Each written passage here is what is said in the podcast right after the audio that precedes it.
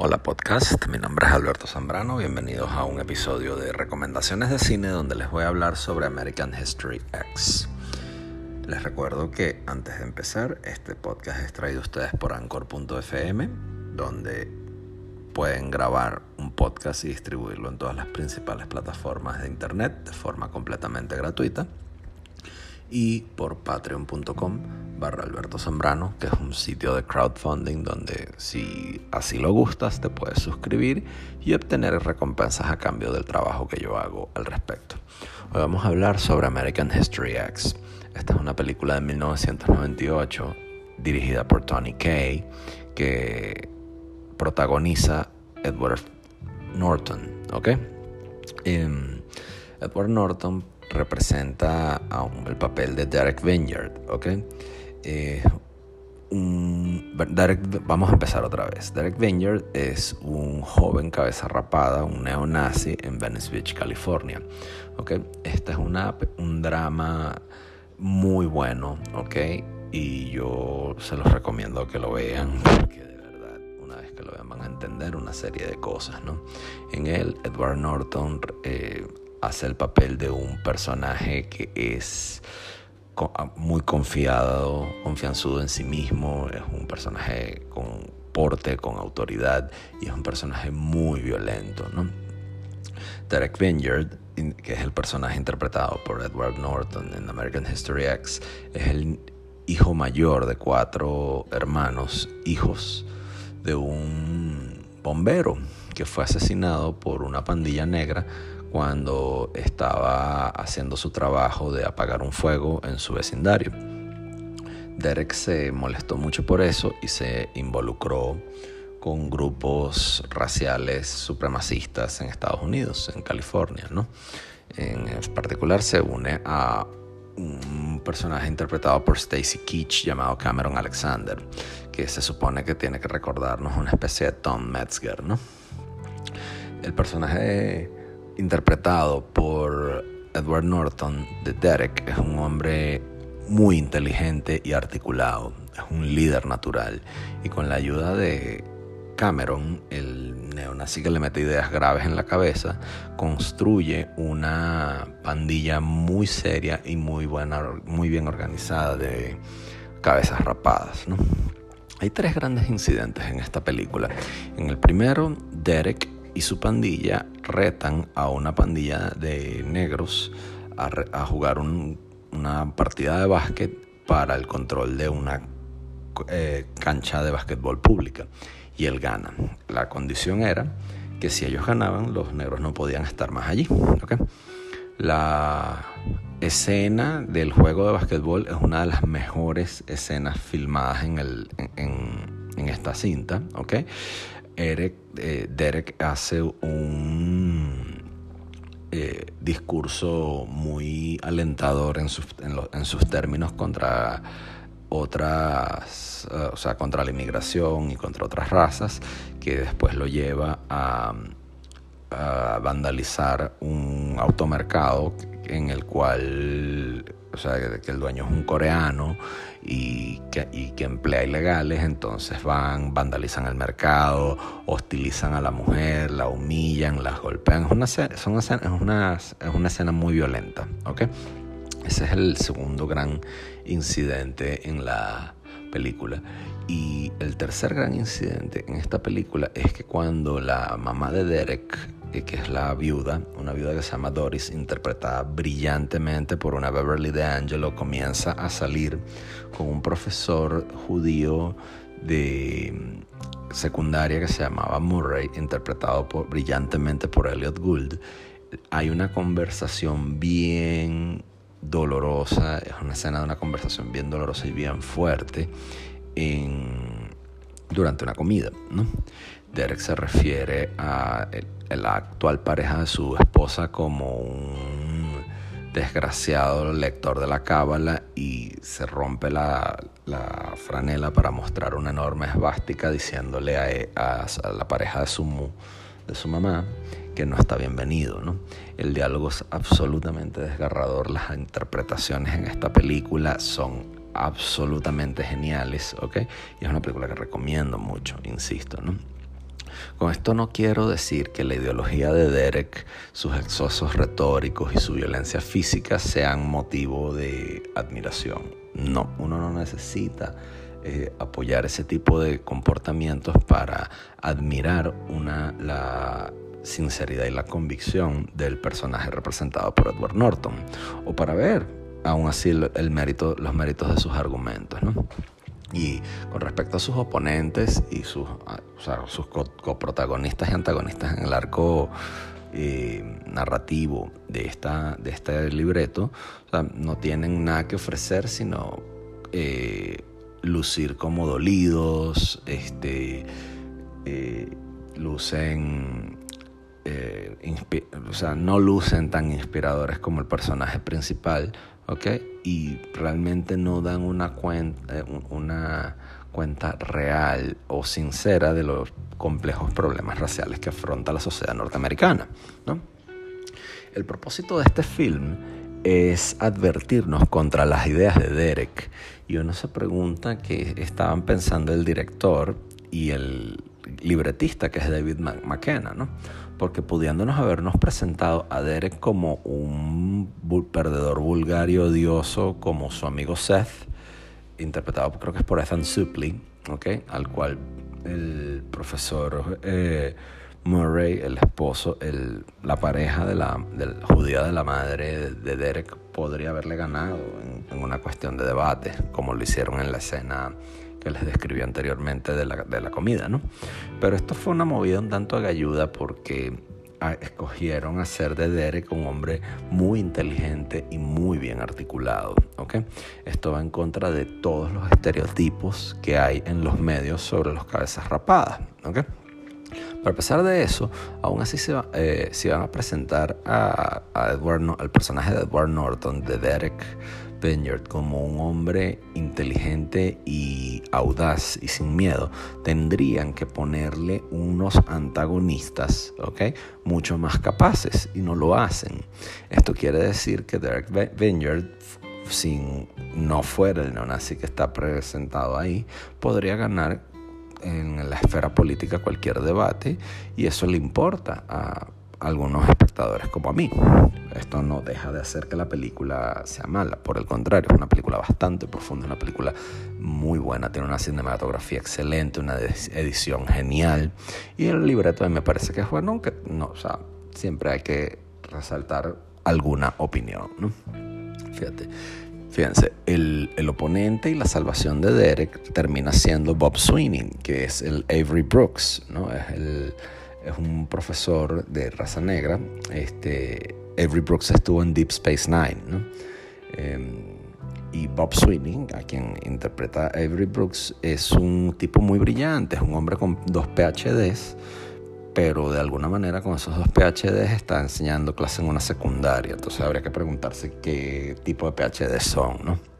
Pero bueno, más allá de eso, es un hombre que en el arco narrativo lo presentan como un hombre muy inteligente y que ve ciertos vacíos en la cosmovisión racial de Derek Venger, la cual descartan como patrañas, como mentira, como paja, ¿no? Pero esto, esta crítica luce vacía desde un principio, ya que Brooks hizo una carrera leyendo líneas que son en su o sea, leyendo líneas en su forma resonante, bien modulada y en, la forma en la cual lo presentan en el libreto. ¿no? Ninguna de ellas luce particularmente tan brillante o inteligente como el personaje principal. ¿no? El padre de Derek se llama Dennis, ¿ok? Y Dennis en su vida consideraba que las visiones que, que Bob Sweeney le estaba enseñando a Derek en la secundaria eran patrañas de, gente negra, ¿no? Un hombre, eh, o sea, retratado como racista, si se quiere, ¿no? Esto es impresionante, eh, la forma en la cual la escena, en la, escena puesta, la puesta en escena de cómo era la interacción del padre Dennis eh, el padre de Derek, que es Dennis, con el resto de su familia, luce, ¿no? O sea, Dennis es un hombre que también luce inteligente, que ofrece una crítica muy excelente sobre las políticas de discriminación positiva y la corrección política, ¿no? Y cuando Sweeney realmente se pone a, discutir contra Derek, resulta que su papá eh, tenía razón en muchas cosas, ¿no? Los argumentos que Sweeney hace en la película lucen terribles y están diseñados por el arco narrativo para lucir así. Entonces eso te hace pensar que, eh, o sea, como un punto flaco, ninguna obra es perfecta que había ahí. Pero de nuevo, esto no hace que la película sea mala, por el contrario, son las películas que te inspiran a hacer este tipo de críticas y preguntas son las películas que vale la pena ver. Yo creo que mi amigo Juan Carlos Duque estaría de acuerdo con eso. Juan Carlos, si me estás oyendo, por favor, vuelve a ver American History X. Ok, seguimos. Em, bueno, resulta que la historia de American History X es principalmente la historia de cómo Derek Vineyard deja de ser un cabeza rapada. Y comienza cuando le matan a su papá y luego empieza a juntarse con la gente que no es. Él se detiene de ser un cabeza rapada, militante, un nazi militante duro cuando termina preso, ¿no? Cuando, ¿Y por qué termina preso? Porque tres negros intentaron robarle el carro y el tipo termina matando a dos de ellos y lo sentencian a tres años y medio por homicidio involuntario, ¿no? en la cárcel conoce a uno de los mejores eh, personajes eh, negros de esta película, que aparte de Bob Sweeney, interpretado por Avery Brooks, lo interpreta Guy Torrey con el personaje de Lamont. Es un personaje que tiene cierta comicidad, ¿okay? mientras el resto de los personajes negros son tanto vacíos y unos malandros sin cerebro porque no tienen la relevancia necesaria para cuestiones del arco narrativo. ¿no? Y esto también tiene algo, un, toque un tanto problemático para el mensaje antirracista de esta, de esta cinta, ya que apoya esa caracterización que hizo Rudyard Kipling en ese poema que se llama La carga del hombre blanco, al caracterizar a los no blancos como mitad diablos y mitad niños. mientras Derek está en prisión, inmediatamente se alía con la hermandad aria, ¿okay? la pandilla de la hermandad aria, y en cierto modo eso tiene sentido. Por una parte, Derek es un neonazi, y segundo, si no lo fuera, sería inteligente que se unieran, eh, se uniera una pandilla de, racialmente dentro de la cárcel para buscar evitar ser hostigado por sus contrapartes de otras razas, porque eso es lo que ocurre en el sistema carcelario norteamericano. Hay mucha evidencia documentada sobre eso. Pausa para tomar agua. Ok. Pero de repente empiezan a haber ciertas, ciertos vacíos, ciertos oh, puntos flacos en ese colectivismo racial de Derek Benyer, ¿no? Y lo vemos en el momento en el cual, mientras trabaja en la lavandería de la prisión, Derek se hace amigo de Lamont, del personaje del, eh, negro del que les hablé, les hablé. Y comparten una escena en común sobre muchas cosas, como sus intereses en el básquet, sus intereses por las mujeres, ¿ok? Y también Derek entra en problemas y desavenencias con la forma en la cual la, hermandad aria se conduce dentro de la prisión, ya que objeta la venta de drogas y el narcotráfico de la hermandad aria a, personas, a personas que no eran blancos, pues a pandillas que no eran blancos. ¿no? Uno de los momentos más interesantes y, más repetidos en, la, en American History X es cuando Derek dice que la marihuana es, es una droga de negros. ¿no? Si Derek considera que los negros son unos seres humanos sin alma, ¿por qué, no porque se opone a que les vendan drogas? ¿no? O sea, ese es un punto flaco dentro del arco narrativo que no le quita, de nuevo, detesto sonar como un radio, como un disco rayado, pero hay puntos flacos en grandes, en grandes, grandes eh, cintas y este es un punto flaco dentro de esta, ¿no? Pero sigamos, ¿no? Derek es un tipo abrasivo, autoritario y, y en términos meméticos de la, del speak eh, y, del, de la jerga internetica, es un poco autista, ¿no? Los arios, la, la hermandad aria se cansa de la, del sentido sobre el cual eh, Derek... Eh, pontifica de que tiene que haber pureza, de que no se deben vender drogas, de que se tiene que cumplir la sentencia y o sea, cuidarse los unos a los otros de forma racial. ¿Y qué hacen los arios? Pues lo violan en la ducha. Ahora, esto es una cosa bastante interesante, ya que es una, inversión completa de la verdad. Las estadísticas demuestran que la violencia sexual carcelaria no tiende a ser perpetrada eh, por blancos, tiende a ser perpetrada principalmente por hispanos y negros. Y los blancos que están en el sistema carcelario eh, americano son los menos proclives a eh, desarrollar este tipo de comportamientos, aunque lo hacen. Estadísticamente son el grupo que menos lo hace. Al ser violado, Derek cambia completamente su visión lo cual eh, lo, saco, lo hace lucir un poco fuera de su personaje. Derek se eh, mete en problemas, ¿ok? Porque es un tipo con principios, ¿ok? Y nada que haya, le haya pasado hasta ahora haya eh, reta esos principios básicos, ¿no? Eh, Lamont, el otro reo con el cual le toca doblar las sábanas en la, en, la lavandería de la cárcel, prueba que cualquier otro grupo tiene o sea, que los grupos que no son como, como Derek tienen características que los hace o sea, agradables, incluso aparentemente incluso en la prisión. Y sí, no somos tan unos tan distintos de otros cuando nos enfocamos en los denominadores menos comunes, como la comida, el sexo y los eh, deportes. ¿no? Con respecto a los arios en la cárcel, eh, no se supone que deben violar, violar y violarse entre sí y eh, entrar en narcotráfico, ¿no?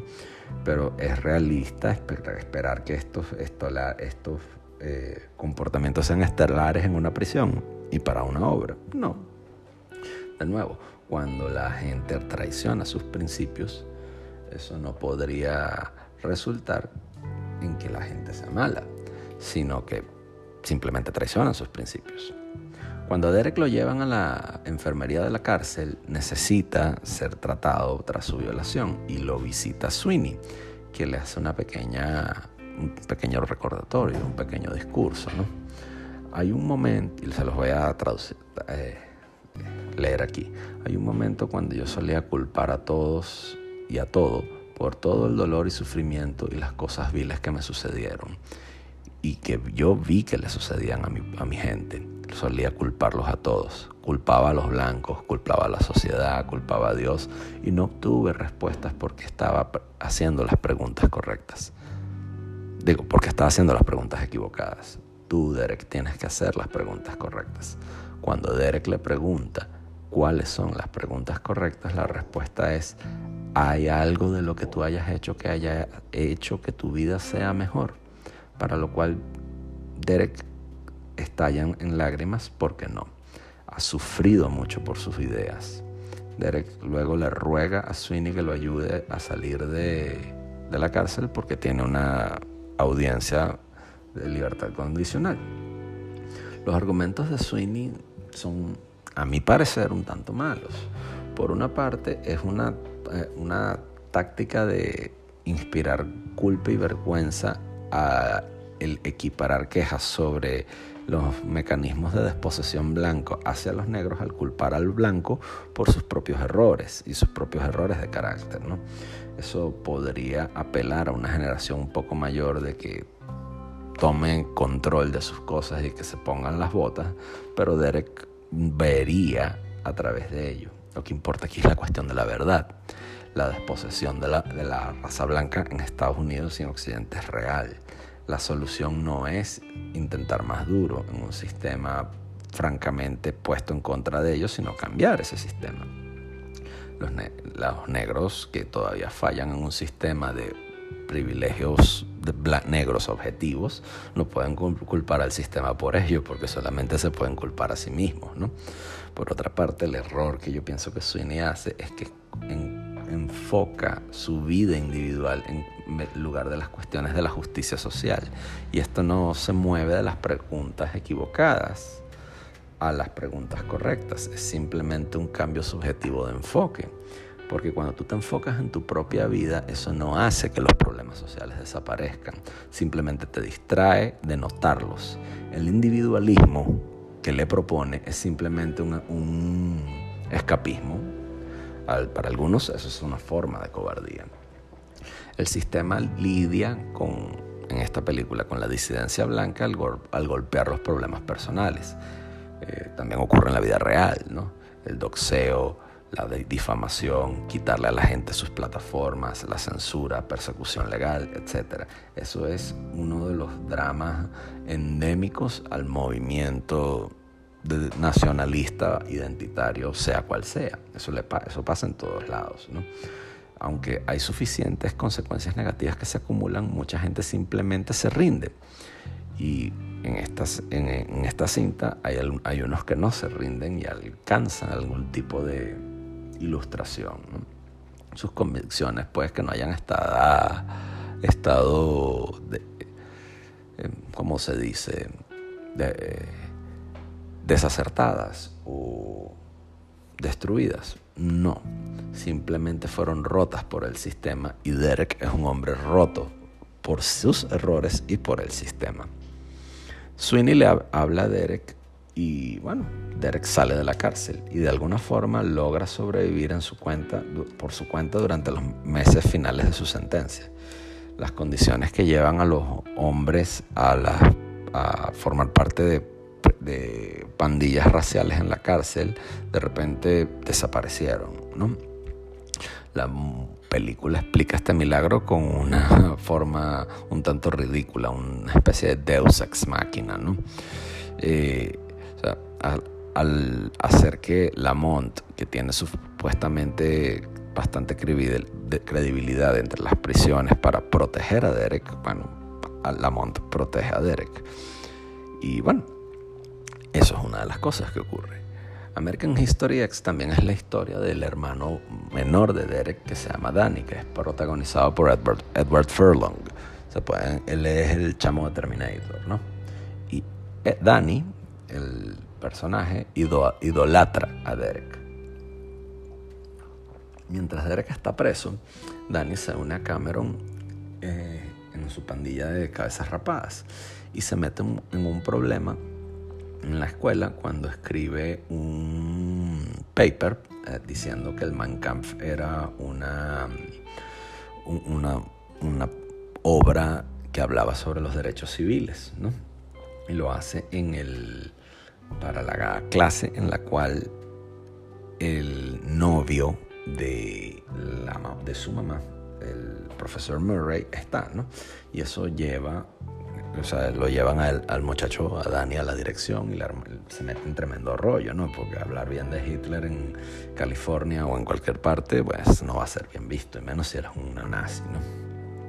Sweeney ahora es el director y le dice a Danny que él está en una nueva clase, que ya no va a haber clases con el judío, sino que las va a ver con él y se van a llamar American History X, Historia Americana X. Su, primer, su primera tarea es escribir un ensayo sobre Derek, que acaba de salir de la cárcel. El papel de Derek, eh, el papel de Danny, perdón, el paper de Danny eh, se, lo, relatan a manera de voiceover a lo largo de la cinta. Y es la narrativa, el marco narrativo sobre el cual narran la película. Una vez que Derek obtiene la libertad condicional, no quiere regresar a la pandilla. En vez de eso, quiere sacar a su hermano de ella. Y, y esto es un tanto irracional siguiendo el arco narrativo. Derek mató a dos negros que están buscando vengarse y tiene mejor chance si está apoyado por una pandilla que en las calles le dé apoyo. De lo contrario, simplemente va a, multiplicar a sus enemigos. Su mejor opción entonces es tratar de asociarlos ¿ok? Es que al tratar de asociarlos, al perdón, su mejor, la mejor opción para Derek es que al asociarse con sus antiguos amigos, viola su libertad condicional. Eso probablemente es verdad. ¿Y qué es lo que, qué es lo que ocurre? Que al asociarse con ellos entra en una profunda disonancia cognitiva. No quiere volver a la cárcel, no quiere ver a su hermano entrar en cometer los errores que lo hicieron entrar a Derek a la cárcel y los antagonizan. ¿okay? Al antagonizarlos, bueno, eh, se caen encima, Derek se lleva encima a los nazis también. ¿no? Ahora tanto los negros como los nazis lo están buscando para echarle una vaina y joderlo. A la mañana siguiente, Derek tiene una reunión con su oficial de libertad condicional y Danny tiene que entregar su primera tarea. Pero resulta que el mismo sistema que rompió a Derek ahora tiene un uso para él. Los, eh, las pandillas negras atacaron a sus antiguos amigos y Sweeney, que claramente está actuando fuera de, la, de los roles de un director de escuela secundaria, junto con un policía, se acercan a Derek para hablar de ayuda y ahora Derek es un informante policial. Cuando Danny llega a la escuela, escuchamos, escuchamos un el voiceover del final de su papel, que dice que el odio es un equipaje, que la vida es muy corta para estar molesto todo el tiempo, que simplemente no vale la pena. Hace una cita de Abraham, de Abraham Lincoln sobre la sobre superar la enemistad, ¿no? en, un contexto en el cual había una guerra entre el norte y el sur. Y bueno, los mejores ángeles de nuestra naturaleza eh, narran el final de esta película, ¿no? lo vacío de estos sentimientos es que por supuesto demuestran la guerra más sangrienta de América, ¿no? Como si fuera poco, el voiceover, que se supone que es una reflexión, termina con, con el asesinato del hermano Danny en un baño a manos de un, un afroamericano, un negro. De nuevo, yo no quiero, yo no, quiero interpretar lo que los realizadores de esta cinta hicieron, pero la conclusión no apoya esta agenda anti-odio. Sí, el odio es sin duda alguna equipaje. Andar odioso y molesto todo el tiempo definitivamente no es divertido. Pero si fuéramos átomos flotando en un vacío sociohistórico, seguramente nos beneficiaríamos por juntarnos de brazos y encoger los hombros al decir que el odio no existe, que la ira no existe. Pero ese no es el mundo en el que vivimos. Tú puedes decir una mañana, levantarte y decidir que no tienes enemigos, pero tus enemigos todavía van a estar ahí por ti. De hecho, pueden hacerte cambiar de, hacerte cambiar de, parecer para que tu corazón luzca más grande y están explotando tus debilidades. Danny y Derek no escogieron no formar parte de una guerra racial. A ellos se les impuso una guerra racial. Derek decidió pelear una guerra racial, lo cual es necesario si te pones en, esas, en ese arco narrativo y en esas condiciones, y aún no, y aún si crees que puedes ganar. ¿no? Bueno, Dani disfrutó de la protección de los neonazis, pero porque los afroamericanos y los negros sabían que atacarlos, que atacar a Dani les traería una retaliación. Pero una vez que Danny y Derek salieron de la pandilla de los neonazis, se convirtieron en objetivos de oportunidad. La esperanza de. O sea, la, esperanza de que, que Lincoln tenía de que el norte y el sur tenían cuestiones muy en común y viejas amistades que simplemente habían sido olvidadas en la lucha sobre la abolición de la esclavitud tienen muy poco que ver con la forma en la cual los recuerdos no van a sanar las divisiones entre negros y blancos en Estados Unidos porque no había comunidad antes de la esclavitud. Esto es, esto es un hecho histórico. La memoria y los recuerdos simplemente polarizan las relaciones raciales en los Estados Unidos, lo cual polariza a ciertos grupos a pelearse los unos con los otros. Y eso es lo que vemos en Estados Unidos. Luego del asesinato de Danny, el film termina con la retórica de Lincoln sobre una playa soleada en un atardecer. Una forma un tanto liberal de retirarse de la realidad hacia los sentimientos. Una especie de anticlímax. Nos preguntamos qué ocurre después. El final más lógico para esta historia sería que Derek de repente vuelva a rasparse la cabeza y vuelva a continuar con su lucha, pero ese no es el mensaje y eso no fue lo que ocurrió. American History X es una película preciosamente filmada. Eh, tiene una, una banda sonora orquestral excelente de Anne Dudley. Algunas escenas son un tanto lentas, ¿okay? El uso de la cámara lenta eh, puede ser fastidioso, ¿ok? Pero esto es bueno, ¿ok? Norton y el estudio tienen una versión larga en la cual hay unos 24 minutos adicionales y está por ahí, ¿no?